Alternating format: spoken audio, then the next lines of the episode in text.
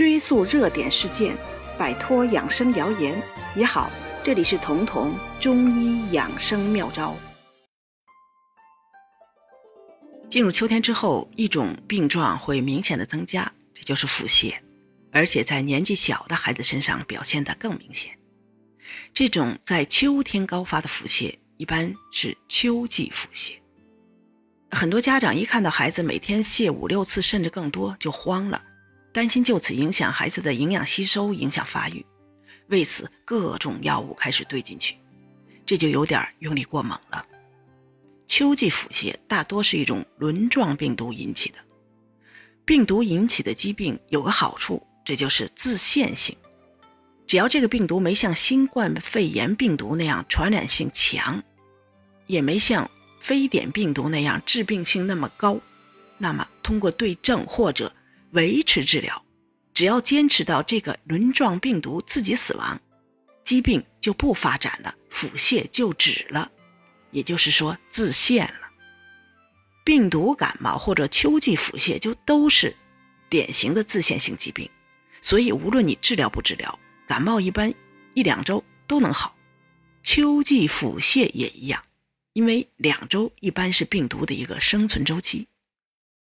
之所以有的人感冒腹泻拖的时间长，是因为治疗失误或者免疫力太低，身体在病毒感染的基础上又合并了细菌感染，所以在感冒的后期会咳嗽有黄痰，那个黄痰就是细菌感染的结果。秋季腹泻也一样，只要不合并细菌感染，问题都不大。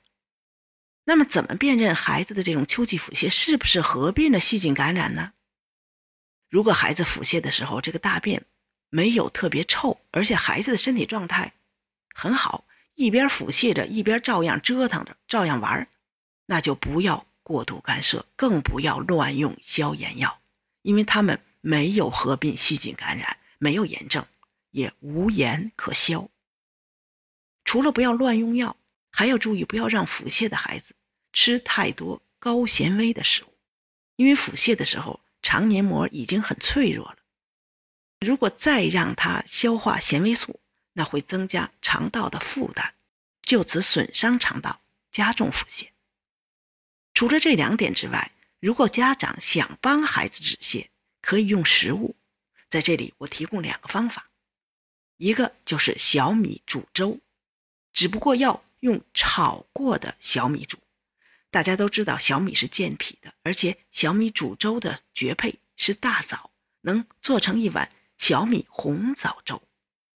之所以这么配，因为小米虽然健脾，但是小米是凉性的，加大枣能反佐掉它的凉性。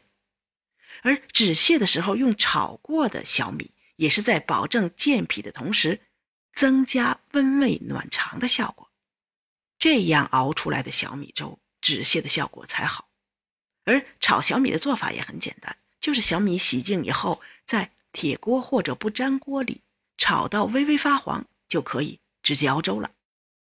还有一个止泻的办法是吃苹果。腹泻的时候，大多数家长是根本不敢给孩子吃水果的，因为水果普遍是凉性的。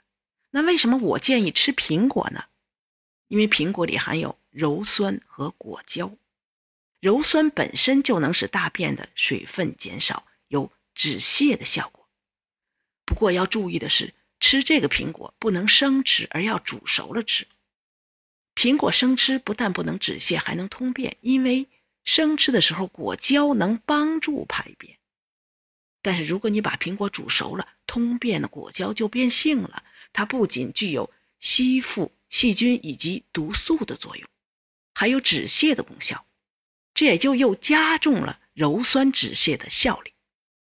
大家如果觉得单煮苹果可能孩子不吃，那还可以把炒过的小米和苹果一起煮粥，粥里有苹果的香甜，孩子也更爱喝。每天用这个给孩子做主食，可以增加肠道对腹泻的耐受力，同时尽早的止泻。从中医角度讲，就是健脾，使脾气健运了。免疫力提高了，也就避免了在腹泻的同时继发细菌感染的可能。最后我们要强调的是，如果孩子腹泻次数太多，而且是水泻，要注意及时给孩子补水。这个补水不是一次咕嘟咕嘟喝很多，而是要少量多次，喝小米汤也可以。这是为了避免孩子因为腹泻而脱水。同时注意观察，孩子是不是脱水了？怎么观察呢？就是看他的眼窝是不是变深了。如果脱水，组织间液减少。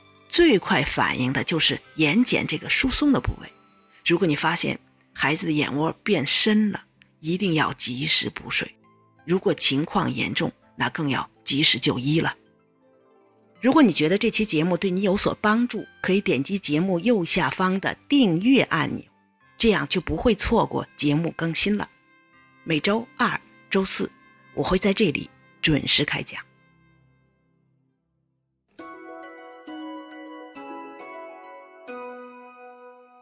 本节目由健康新同学、博吉新媒联合出品，喜马拉雅独家播放。